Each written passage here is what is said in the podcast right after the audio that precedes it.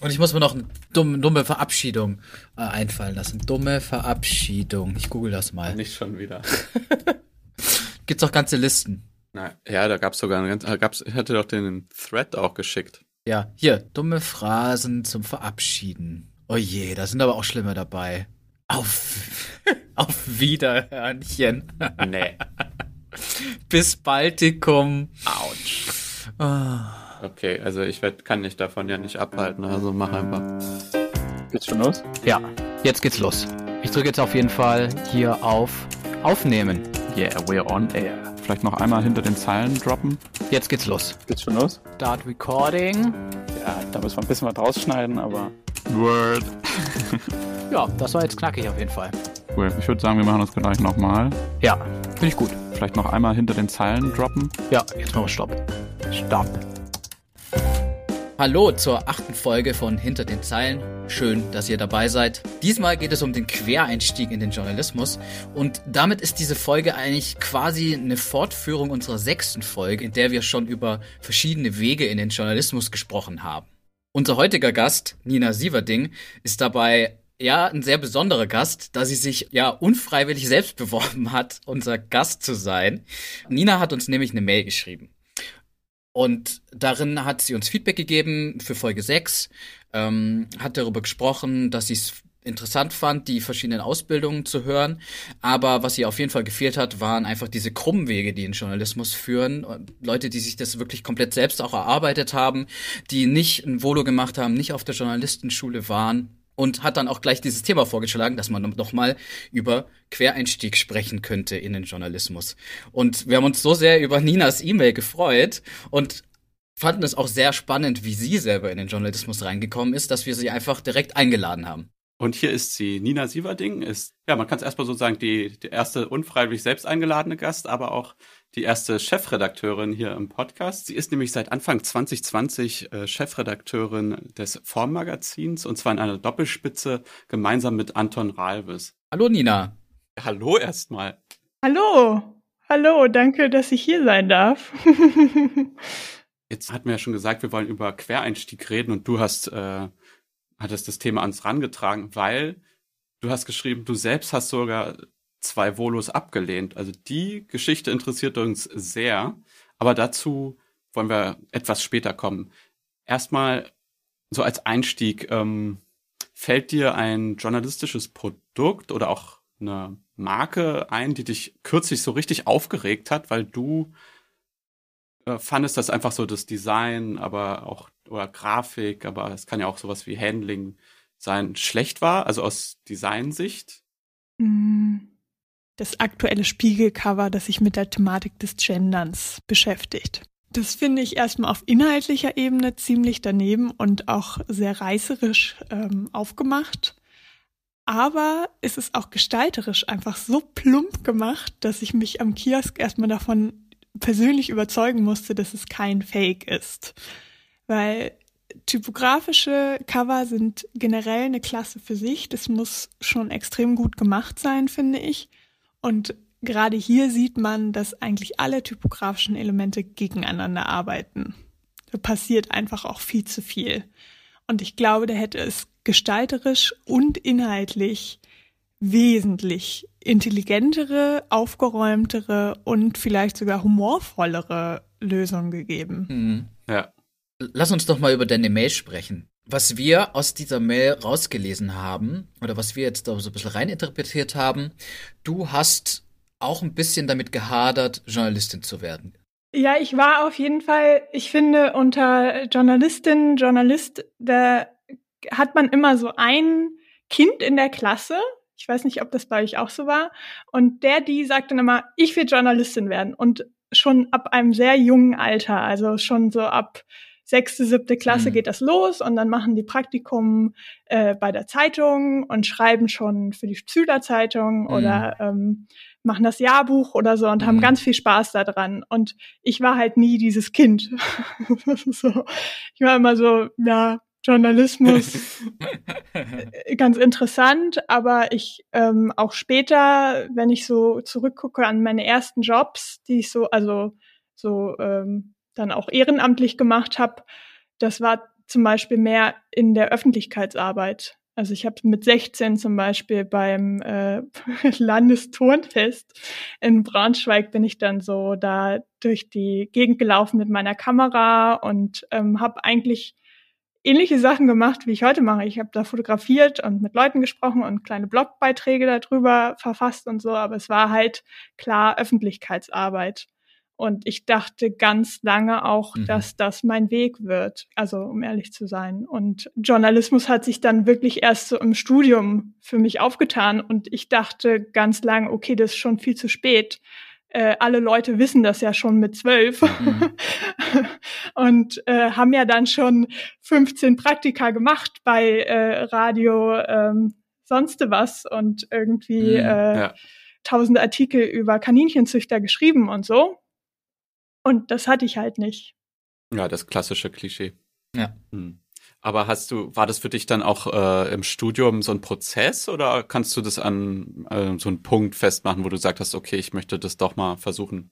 Hm, ich habe einfach immer ziemlich viel ausprobiert, würde ich sagen. Also ich habe immer so meinen Weg gesucht und ich habe merk immer ziemlich schnell, glaube ich, ob ich eine Sache länger machen möchte oder auch äh, längerfristig machen will. Und ich dachte ganz lange, dass ich, ähm, oder zumindest in Anfangsjahren von meinem Studium, wollte ich unbedingt in, in Filmbereich gehen und habe dann aber gemerkt, ähm, dieses Geschichten erzählen nämlich, äh, das interessiert mich total, aber es muss jetzt nicht mhm. beim Film sein oder an einem Filmset. Und dann ähm, bin ich auch, weil ich ich bin aus dem Ausland wiedergekommen, ich habe ein Auslandssemester gemacht und dann bin ich, äh, äh, ich hatte immer so eine ehrenamtliche studentische Tätigkeit, die meistens auch angerechnet wurde im Studium. Und das äh, war dann das Hochschulmagazin, also unser lokales Hochschulmagazin. Mhm. Und da bin ich so eingestiegen, weil ich es irgendwie spannend fand äh, und dann total aufgegangen in dieser kleinen Redaktion. Also das war wirklich, äh, ich habe sofort, also sofort mitgeschrieben und äh, mir hat diese Ideenfindung halt super Spaß gemacht. Also wie wir es ja heute noch machen und auch dieses ganze Magazin, Rubriken überlegen oder neue Formate finden oder so neuen Twist finden auf, auf Themen und so. Das hat mir einfach unglaublich viel Spaß gemacht. Und das war aber immer so mein Hobby, lustigerweise. Also ich hatte mein Studium, mhm. ich dachte, mhm. mein Studium ist mein Studium und es ist auch mein Job. Und als Ausgleich habe ich halt dieses Schreiben, weil ich gemerkt habe, ähm, ich finde ganz viele interessante Themen auch durch Schreiben, die ich dann im Design wiederum verarbeiten kann. Weil man als Designer, Designerin ja auch mhm. immer mhm. sehr offen durch die Welt gehen muss und Probleme oder Fragestellungen irgendwie finden muss. Und da fand ich, haben sich diese beiden Tätigkeiten gar nicht so sehr unterschieden in dem Approach so. Mhm, mh. Jetzt hast du dein Studium schon äh, so oft angesprochen. Ja, kannst du einmal nochmal, also ich vermute, es war Design, aber kannst du nochmal sagen, äh, was du genau studiert hast? Ja, ich habe äh, Kommunikationsdesign studiert im Bachelor und dann im Master integriertes Design hieß das. Gab es dann auch so einen Punkt, wo du gemerkt hast, so dein, was du gesagt hast, das Schreiben war eigentlich dein Hobby erstmal, wo du gemerkt hast, das kann man irgendwie mit deinem Beruf, mit deinem Studium, dass du das irgendwie verbinden möchtest dann? Ja, äh, was lustig ist, was mir jetzt auch immer nur so nachträglich einfällt, ich hatte halt, seit ich 16 war, 16, 17, hatte ich halt einen Blog. Also ich habe mhm. immer geblockt, weil das irgendwie war das wichtig für mich, so Gedanken in Worte zu fassen. Aber auch das habe ich jetzt nicht ernst genommen, dass es irgendwie mein, meine Karriere irgendwann sein könnte. Ich habe einfach nur gerne geschrieben und lustigerweise auch so über so Design und äh, Kunst- und Kulturthemen geschrieben. Also wie so mein kleines Online-Feuilleton mhm. war das so ein bisschen. Aber das war eher, weil ich einen Film gesehen habe und ich musste mhm. das verarbeiten oder ähm, eine Rezension drüber schreiben. Und mhm. das war auch so, also da fing natürlich schon was an, aber ich habe das erst viel später gecheckt, dass es irgendwie so was daraus werden könnte. Aber zu deiner Frage, also du meinst, ob es so einen Punkt gab, wo ich wusste, okay, das ist es jetzt. Nee, auch wo du gedacht hast, so, ich will jetzt vielleicht nicht so die Wald- und Wiesenjournalistin werden, wie ich das so nenne, so die, die Allrounderin, sondern ich habe ja eigentlich dieses Themenfeld, was ich studiert habe und was mir total gefällt und ich kann das ja vielleicht zusammenbringen und einfach in diesem Bereich eben journalistisch arbeiten. Nee, das kam auch eher natürlich, würde ich sagen. Also ich habe mein mhm. erstes großes Praktikum im Studium auch dann lustigerweise in der Öffentlichkeitsarbeit gemacht von der Stiftung Bauhaus Dessau, aber das war das erste Mal, dass ich über Design schreiben durfte, so im, in einem beruflichen Kontext. Und das war irgendwie toll, weil es war ein toller Ort. Die haben ein Magazin gemacht auch, also die hatten ein hauseigenes Magazin. Und ähm, ich durfte dann so kleine Beiträge schreiben und äh, die Bildredaktion machen. Weil die ähm, eigentliche mhm. Bildredakteurin, die ist dann in Mutterschutz gegangen und dann habe ich quasi diese Aufgabe übernommen für die, den Rest der Produktion. Und da habe ich mich total verliebt in mhm. Bild, Bildredaktion. Das war einfach, ich dachte so, wow, okay, es gibt diesen Beruf. Und ähm, wie mhm. cool ist das denn? und weil es hatte sowas, ich habe ja auch, also ich habe ähm, im Nebenfach äh, Kunstwissenschaft auch studiert im Bachelor und da geht es natürlich viel um Bildbetrachtung und es hat auch so was äh, Detektivisches manchmal, wenn man so, und so war das in der Bildredaktion auch. Da musste ich manchmal Erben hinterher telefonieren, weil ich irgendwie ein Bauhausobjekt äh, ab, also abdrucken wollte und so. Und das war einfach super. Und da dachte ich, okay, das würde ich irgendwie gern machen. Aber es gibt halt keine klassische Ausbildung für Bildredaktion, außer an der Ostkreuz in Berlin, wo man äh, so einen Aufbaustudiengang hm, machen kann. Genau. Deswegen war ich so, okay, aber wie kommt man da hin? Keine Ahnung. Hm. so, hm. Äh, deswegen war das auch, das war so ein Traum von mir, aber ich dachte, okay, weiß nicht, ob der jemals Realität wird. Und äh, dann bin ich im Master, habe ich Praktikum gemacht bei Zeit Campus, aber auch wieder in der Grafik. Lustigerweise habe ich mich auch beworben für Text mhm. Und da habe ich nie wieder was gehört von der Personalabteilung, aber bei äh, der Grafikbewerbung äh, hat mich dann die Artdirektorin angerufen und meinte, hier willst du nicht vorbeikommen äh, zum Gespräch.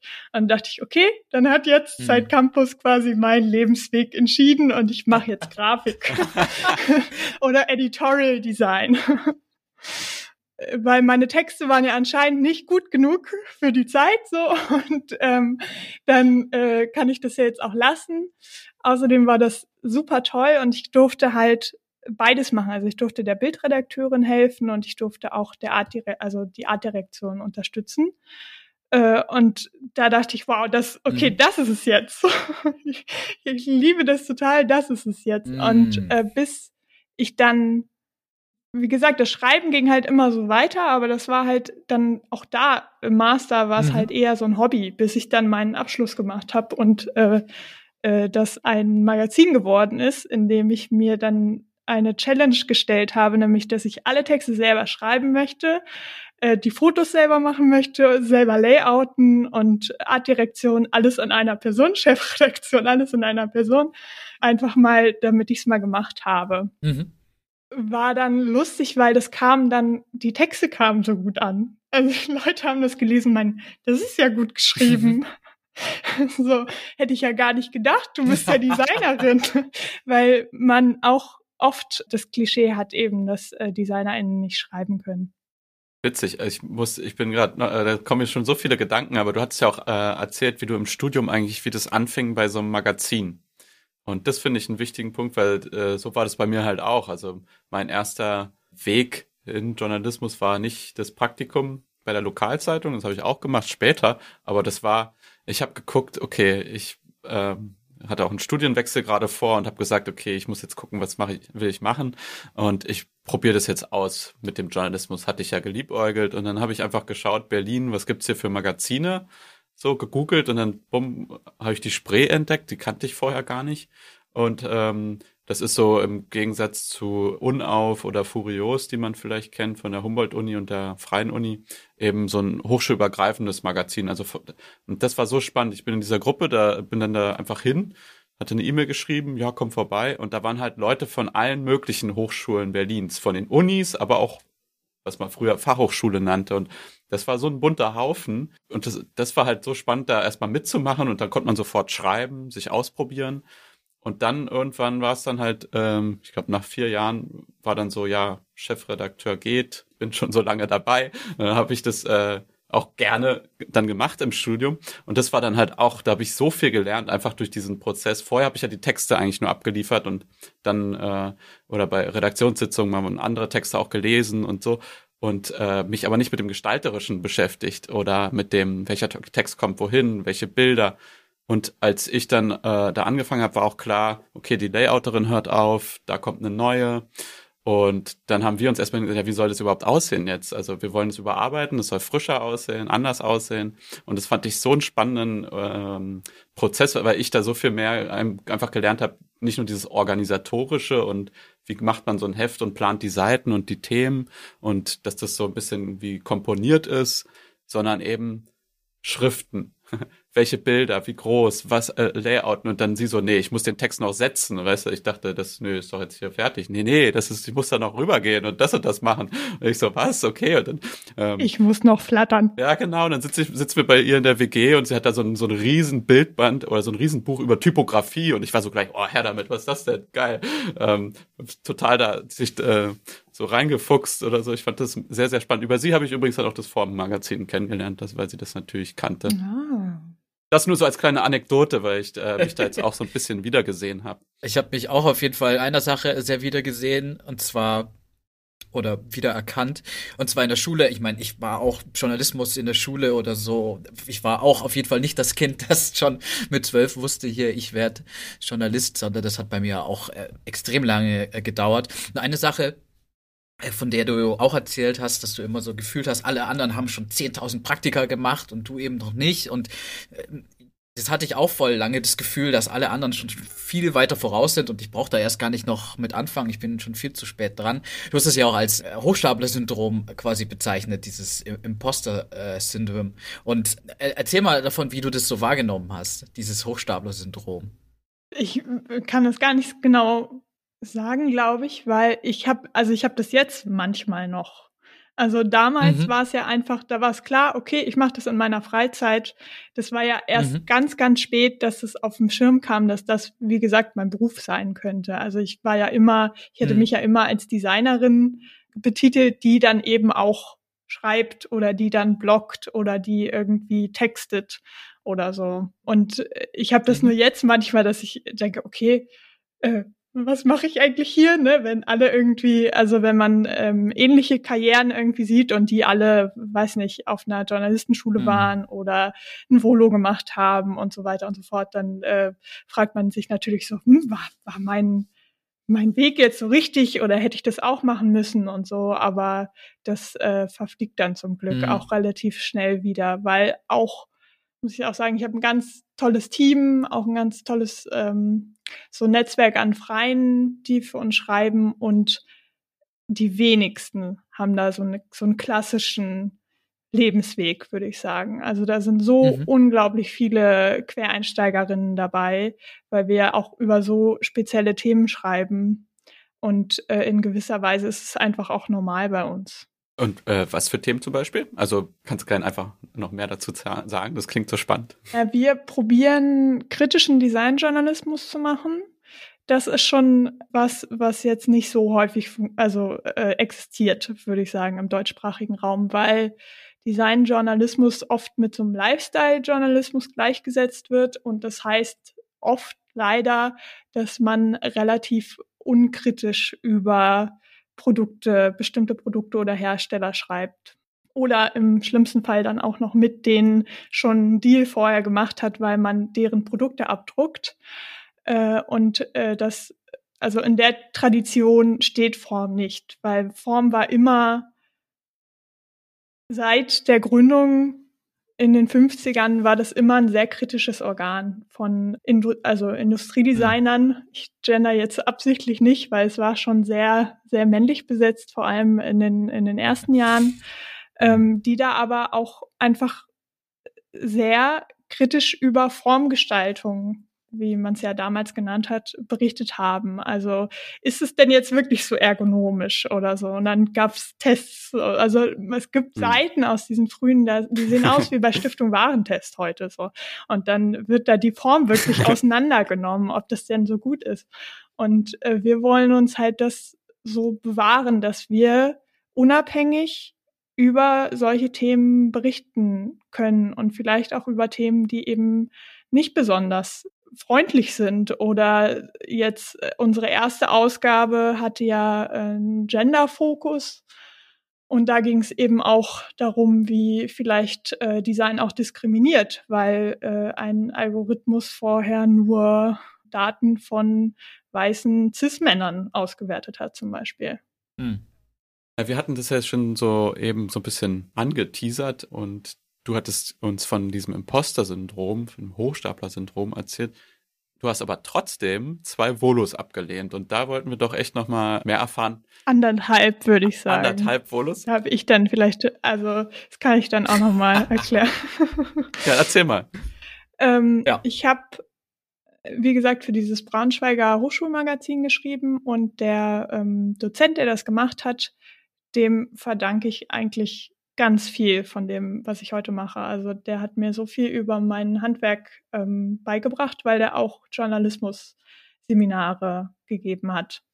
Und der ähm, hat auch gearbeitet in der Magazinredaktion von dem lokalen Zeitungsverlag.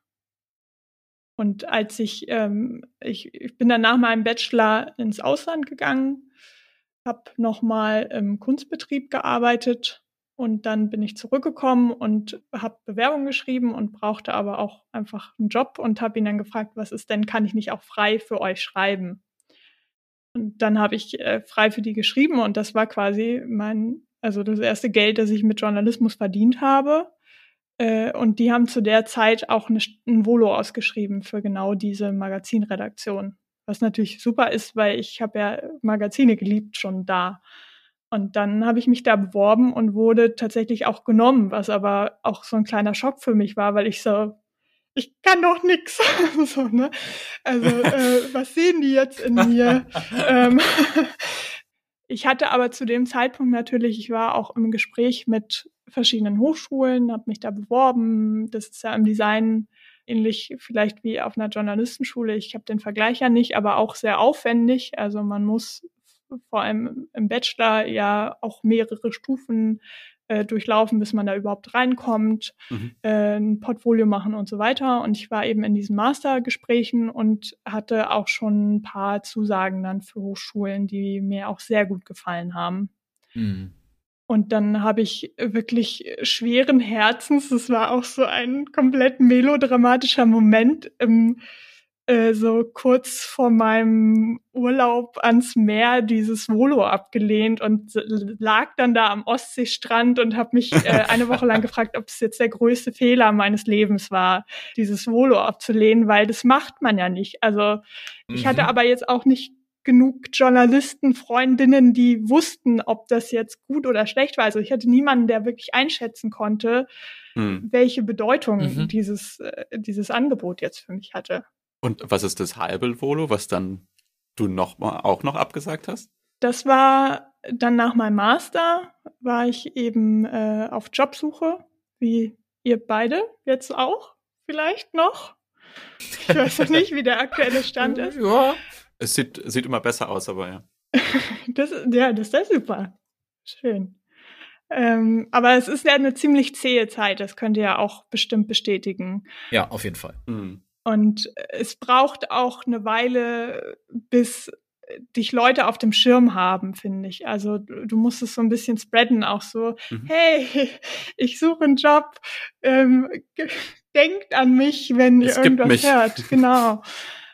Und man muss dann so sein, sein Netzwerk ja. auch so ein bisschen an, ankurbeln und fragen überall. Und äh, meine Mutter und ich waren Weihnachten oder kurz vor Weihnachten in einem Museum und haben eine große Tageszeitung gefunden.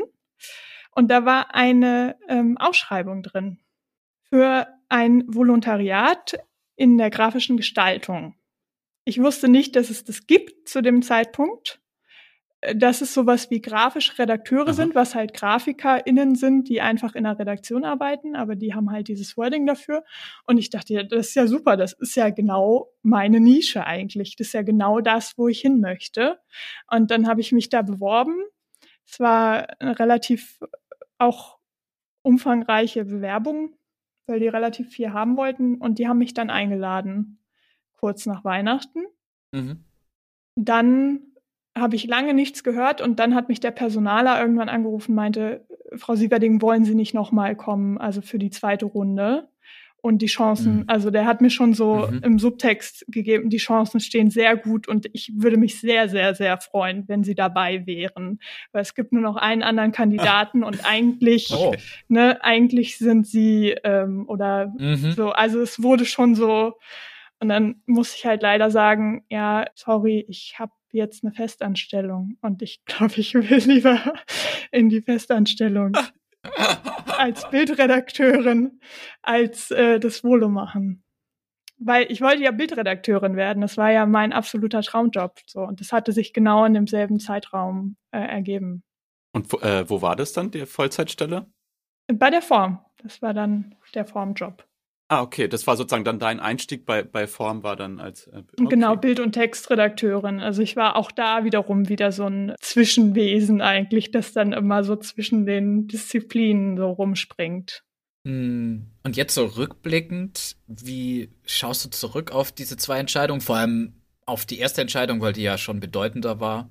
Ja, der Grund, warum, also ein großer Grund, warum ich das nicht angenommen habe, war, dass ich unbedingt aus Braunschweig weg wollte. Also ich komme aus mhm. der Region und ich habe da eben studiert und ich habe da, wie gesagt, ja auch äh, sehr viel im Lokalen ja auch geschrieben durch dieses Hochschulmagazin und ich hatte das Gefühl, ich kenne jetzt schon fast alles. Ich brauche jetzt mal so mhm eine neue Stadt einfach. Also es hatte mehr mit, mit Braunschweig zu tun als mit dem Job, weil ich hätte das schon gerne gemacht. Und ich hatte, wie gesagt, auch äh, Aussicht auf einen Studienplatz im Design, der mich sehr fasziniert hat, weil er nochmal so eine ganz andere Designauffassung äh, vermittelt hat. Und da war ich sehr neugierig. Und ich dachte, okay, dann gehe ich jetzt raus, weil ich will noch mal was erleben und dann kann ich vielleicht ja auch noch mal ein Praktikum machen in einer größeren Redaktion, die ich noch nicht kenne. Mhm. Und das war dann eben, ich glaube, für mich und meine Entwicklung war das super wichtig, auch wenn es so schmerzvoll war. Und ich immer noch, ich denke auch noch häufig an die und auch an ähm, diesen Menschen, der mich da so äh, antrainiert hat, sage ich mal, also der quasi auch so eine Art Mentor für mich gewesen ist in dieser Zeit. Ich glaube aber, dass ganz viel von dem Selbstbewusstsein, das ich da mitgenommen habe, dass das geholfen hat später im Lebenslauf, weil das waren die ersten, die mir irgendwie so das Gefühl gegeben, hey, du kannst was und du wir finden dich gut, so mhm. und äh, wir würden gern mit dir arbeiten ja. und das hat mir unglaublich viel bedeutet. Auf diese Volo-Sache zurückzukommen. Also bei mir war es zum Beispiel so. Ich habe dieses Volo an der Journalistenschule gemacht. Zum einen, weil ich dachte, ich will irgendwie dieses Handwerkliche nochmal lernen. Ich kann das gebrauchen für mich einfach.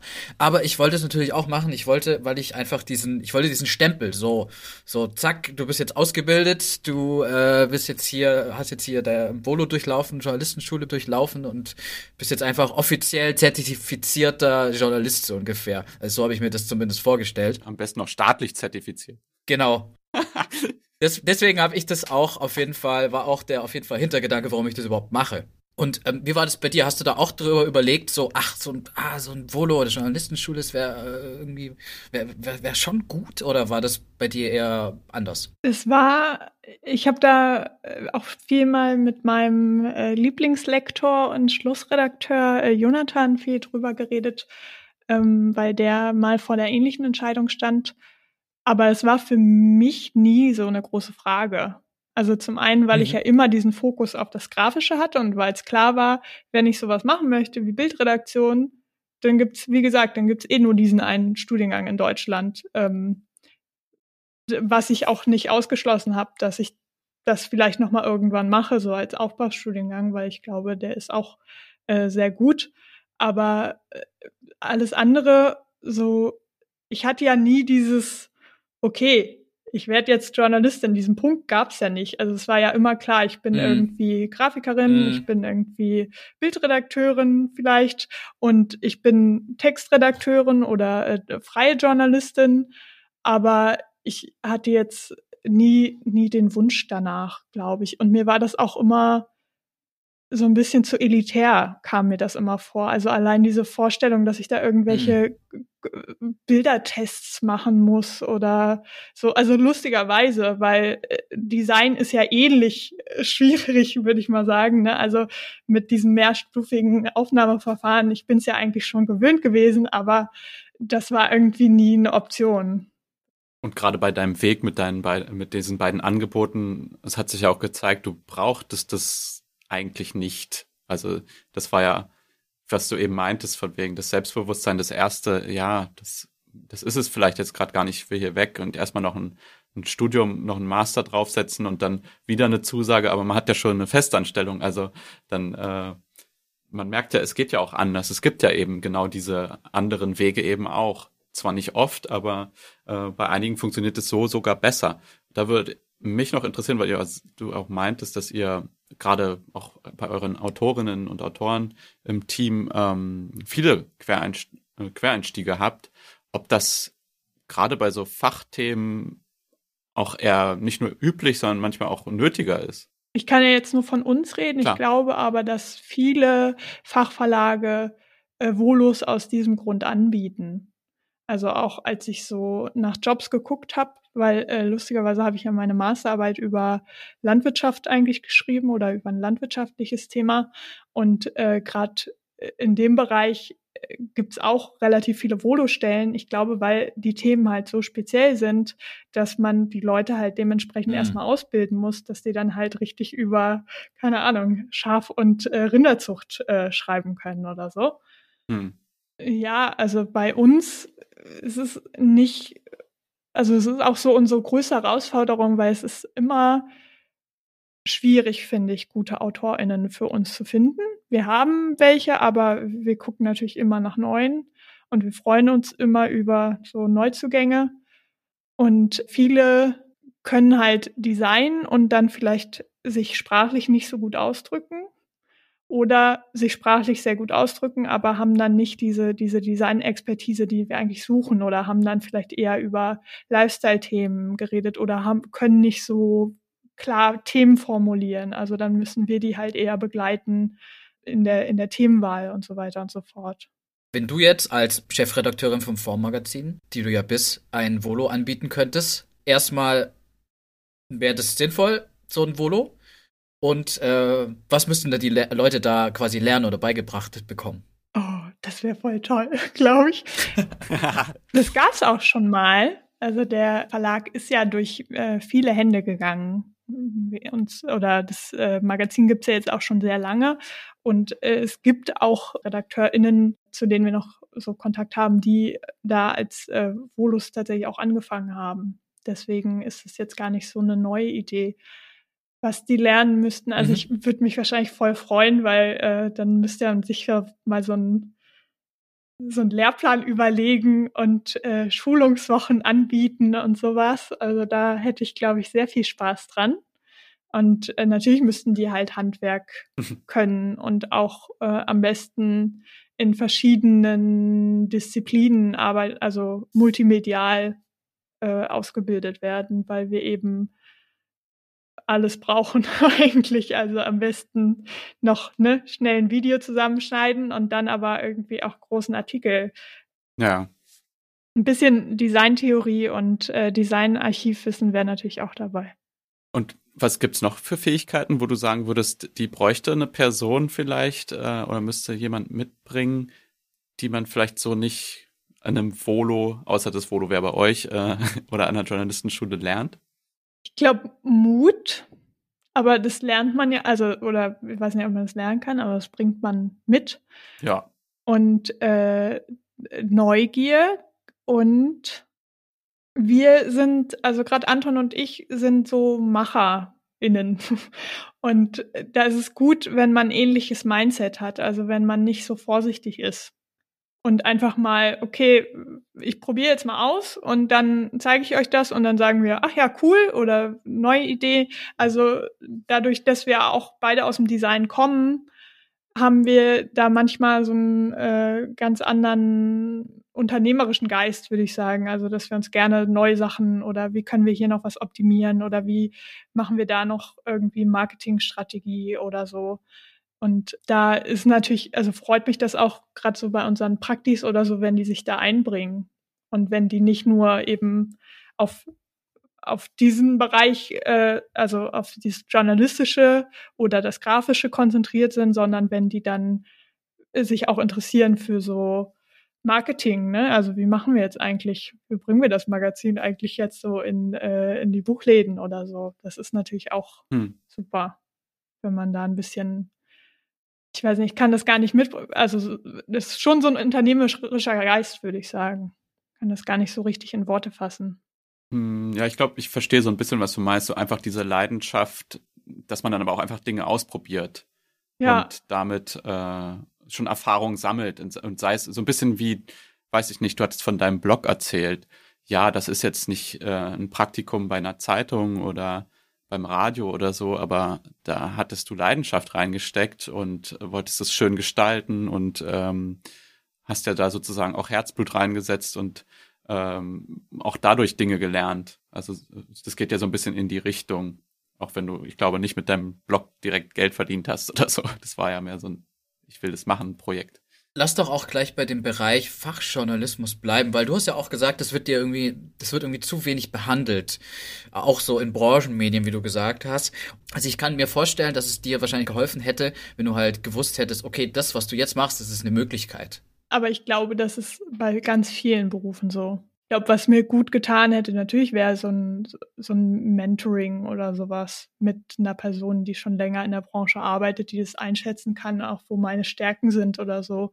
Aber andererseits war das ja auch immer mein Antrieb. Also ich bin ja immer, ich habe ja immer so nach der nächsten Option gesucht oder auch so viel ausprobiert, weil ich gemerkt habe, okay, das ist es noch nicht oder ich fühle mich in diesem Bereich noch nicht zu Hause. Hm. Und ich bin so dankbar über das, was ich jetzt so täglich machen kann, weil ich hätte mir das nicht träumen lassen, dass ich das irgendwann mache und vor allem so viel Verschiedenes mache. Und es geht Anton, glaube ich, ganz genauso. Also ich glaube, wir wären auch sehr traurig, wenn wir jetzt äh, so für den Rest unseres Lebens nur noch so, so Texte schreiben müssten.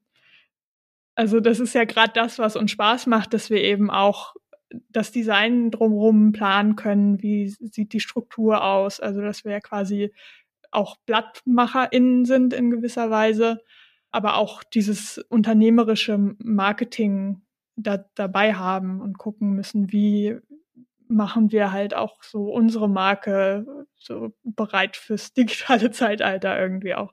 Das heißt, äh, eigentlich das Imposter-Syndrom, was du angesprochen hast, das ist jetzt, kann man Kannst du guten Gewissens sagen, das ad acta gelegt, ist vorbei? Ja, ich, also kommt halt so drauf an. Also manchmal habe ich immer noch, aber ich glaube, das geht vielen Leuten, die schreiben so, hm. dass man von einem Text sitzt und denkt, boah, was mache ich hier eigentlich? Und es ist nicht voll schrecklich und es ist der schlimmste Text, den ich je schreiben musste. Und ich war mal bei einem Vortrag von, von einer Journalistin, die meinte, ey, zum Beispiel eine gute Reportage tut immer weh, zum Beispiel. Tut einfach immer weh, also und es hm. hört auch nicht auf. Und das habe ich ganz oft, wenn ich schreibe, dass ich denke, boah, das ist jetzt, das ist, das ist wirklich alles ganz schrecklich, ich muss jetzt raus und dann am Morgen, also am nächsten Tag äh, sieht es dann wieder ganz anders aus. Aber ich glaube, das kennen viele, viele Kreative ja, dieses Zweifeln und Hadern, das gehört irgendwie äh, oft einfach dazu, ne? Was würdest du denn anderen raten, vor allem so NachwuchsjournalistInnen, die vielleicht auch so ein Feld haben, wo sie komplett, wo sie sehr spezialisiert sind, was sie super interessiert, aber sie wollen trotzdem dieses Journalistische irgendwie anstreben und ja, aber vielleicht auch in dieser Nische das zu machen. Was würdest du da so empfehlen? Ich glaube, so Netzwerken ist das Wichtigste.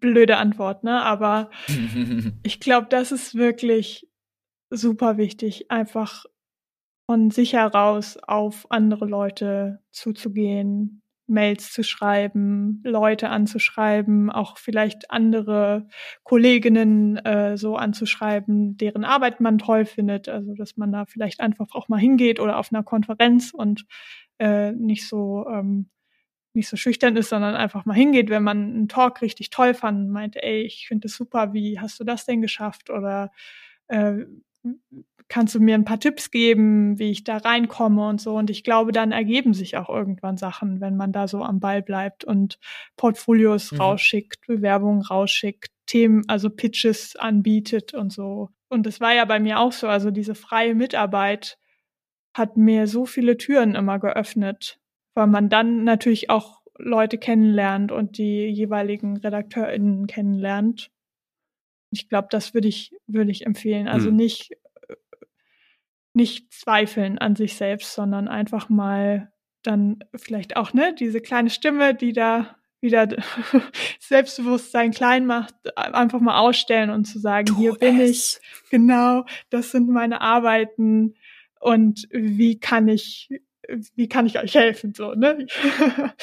ja. Und ja, so aus eigener Erfahrung, so Konferenzen, Preise, alles mal mitnehmen, wenn man das irgendwie kann. So, also ich bin auch, wie gesagt, ich bin auch meine ersten Konferenzen, ich konnte mir da das Ticket nicht leisten und dann äh, gibt es dann aber auch noch andere Wege, da reinzukommen, nämlich indem man irgendwie vielleicht dann für die arbeitet oder halt einfach auch am Counter arbeitet oder so. Und dann kann man darüber wieder Leute kennenlernen. Also da gibt es schon so ein paar Wege. Oder Stammtische oder sowas. Mhm. Gibt ja so viel. Mhm. Jetzt auch online, gerade durch Corona natürlich, wo ich denke, so tolle Online-Formate, wo man irgendwie neue Leute kennenlernen kann.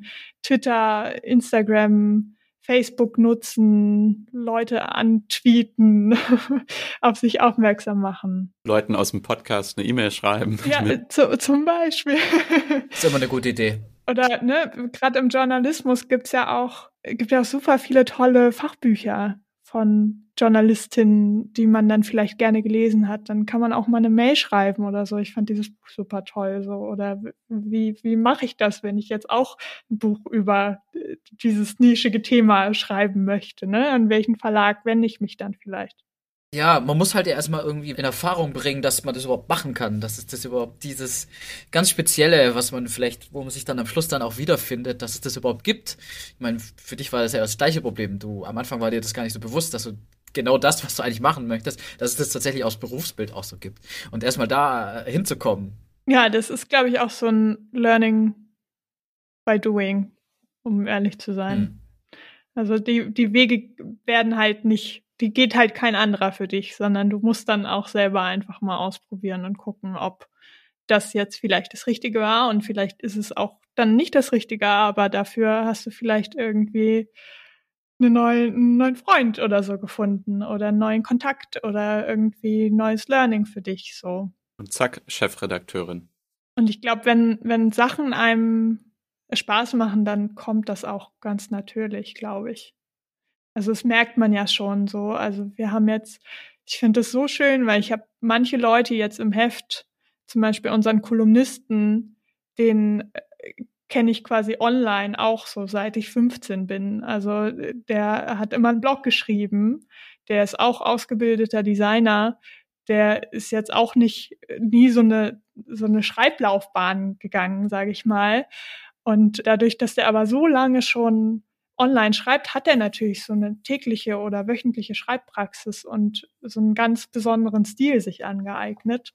Und das fand ich auch super schön, dass, dass dann so jemand also, dass ich so jemanden da jetzt featuren kann, quasi, den man vielleicht sonst unter anderen Umständen nicht kennengelernt hätte, aber nur durchs Internet. Also ich finde, dass da gibt schon in der heutigen Zeit so, so viele Wege irgendwie so Gleichgesinnte kennenzulernen. Das ist schon cool. Vielen, vielen Dank, Nina, dass du und dass du vor allem deinen Weg so ausführlich mal mit uns geteilt hast. Ich glaube, da können auch einige was draus mitnehmen oder sich bestärkt fühlen, dass es eben nicht die perfekten einen Weg gibt. So hatten wir es ja auch in der Königsweg-Folge schon so ein bisschen anklingen lassen, obwohl wir da uns noch auf die drei eher klassischeren Wege konzentriert haben. Ähm, aber vielleicht wird es auch noch nicht die letzte Folge sein, die wir mit interessanten Quereinsteigerinnen machen. Ja, danke. Wir danken dir. die erste Chefredakteurin in unserem Podcast, Nina Sieverding. Und ich muss sagen, ich habe krassen Respekt davor, wie selbstbewusst sie ihren ganz eigenen Weg gegangen ist und da wirklich auch ja, so ein Volo auch einfach mal abgelehnt hat. Das muss man auch erstmal, das muss man erstmal machen können. Oder zwei oder anderthalb, wie sie es sogar, wie sie es ausgedrückt hat. Ja, auf jeden Fall fand ich auch. Ninas Weg zeigt ja auch so, dass es nicht, also nochmal, dass es nicht diesen einen perfekten Weg gibt und dass es auch nicht unbedingt immer ein Volo oder eine Journalistenschule braucht. Ich finde, es sollte auch viel mehr darüber gesprochen werden, dass es eben ganz unterschiedliche Wege in den Journalismus gibt. Und äh, ich bin auch ein bisschen froh, dass wir da mit der Folge jetzt auch dazu beitragen können. Und ich hoffe, das ist die große Hoffnung, dass wir eben, oder vor allem Nina, Menschen dazu inspirieren kann, ihren ganz eigenen Weg zu gehen. Und wie wir vielleicht auch schon so ein bisschen haben anklingen lassen, vielleicht wird es auch noch eine Folge geben äh, in der Richtung, ob jetzt nicht gleich in der nächsten, aber wo wir auch noch mal eine interessante Quereinstiegsbiografie behandeln.